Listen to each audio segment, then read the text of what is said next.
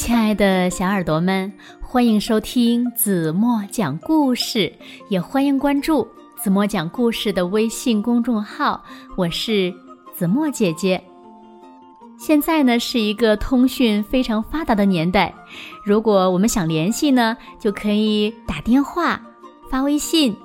可是小朋友们知道吗？在电话没有出现之前呀，人们想要联系的话，就只能靠写信了。也就是我把我想对你说的话呀，写在一张信纸上，然后呢，把写好的信放进信封，投进邮筒里，然后呢，邮递员就来把信取走，送到你想送给的那个人手中，这样呢，他就能看到你想说的话了。那如果他有话对你说的话呢，他也会给你写信的。那今天故事呢，就跟。写信有关系，是因为小老虎和小熊呀，他俩住在一起，生活的很愉快。可是呢，每当小熊离开家里的时候，小老虎就总是很想它。那该怎么办呢？写信呗。好了，让我们一起来听今天的故事吧。故事的名字叫《给小老虎写信》。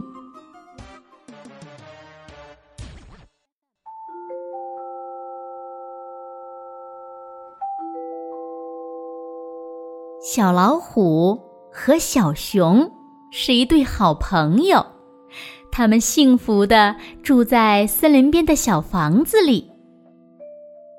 有一天，小熊正要去河边钓鱼，小老虎闷闷不乐地说：“每次你出去的时候，我都挺寂寞的。你最好从远处。”给我寄封信，让我高兴高兴。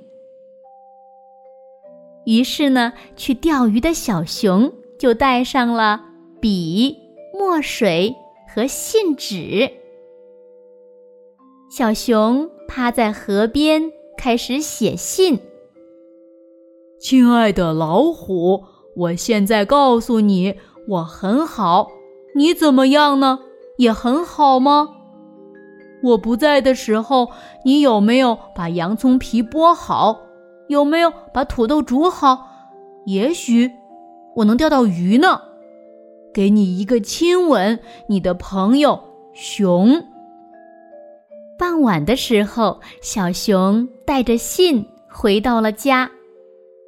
可是呢，等了一天的小老虎难过的什么事情也没有做，它悲伤的。躺在屋后的草地上，没有剥洋葱皮，也没有煮土豆。第二天，出门钓鱼的小熊又写好了一封信。这一次呀，他终于让穿漂亮跑鞋的兔子以风的速度把信送到了小老虎的手中。收到信的小老虎快活极了，他马上。剥好了洋葱皮，煮好了土豆，清扫了屋子。钓鱼回家的小熊和小老虎享用了一顿丰盛的晚餐。哇，生活原来是这样美好！晚上，小老虎把小熊叫醒，对他说：“在你睡着以前，我得告诉你，明天。”你可以收到信，我给你写信，好让你也高兴一下。第三天，小老虎出去采蘑菇了，它趴在草地上写信。我亲爱的朋友，我亲爱的熊，我在这儿给你写一封信，好让你也高兴一下。但愿我们很快就能见面了。今天晚上我们吃奶油喂蘑菇。我看见我身边好多的蘑菇正在长大。给你一个衷心的吻，等着我，你亲爱的朋友老虎。就这样，时间一天一天的过去了，小老虎和小熊每天都这样做。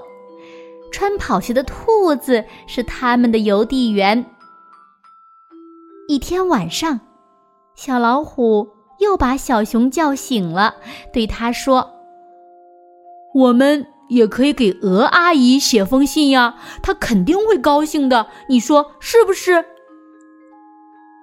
于是呢，他们让穿跑鞋的兔子把信送给了鹅阿姨。收到信的鹅阿姨又给刺猬写了一封信，收到信的刺猬又给长鼻子的小矮人写了信。现在呀，森林里的每个人都想写信了，于是呢，森林里穿梭着无数穿跑鞋的兔子。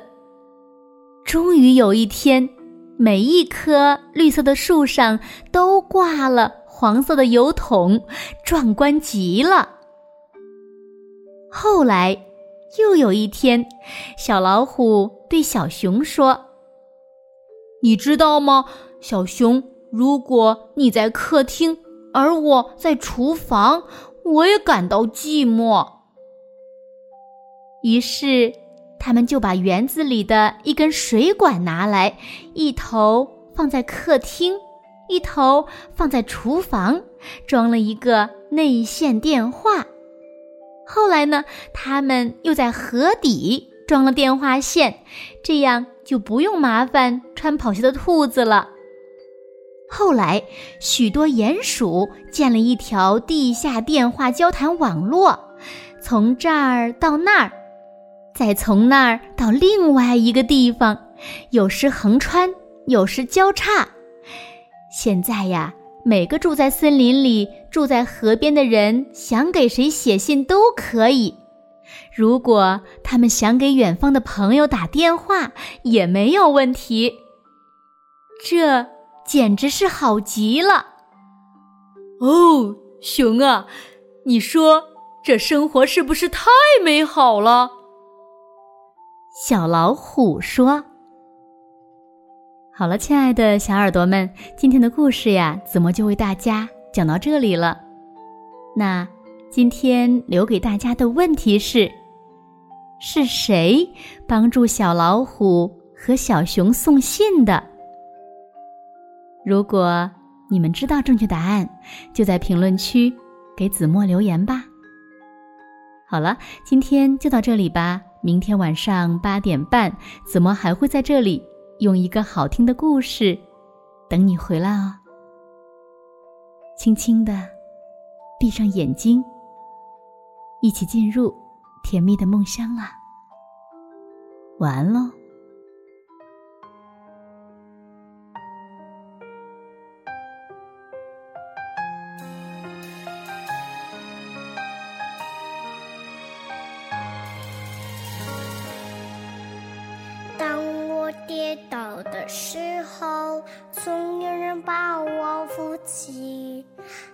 我哭泣的时候总有人哄我开心。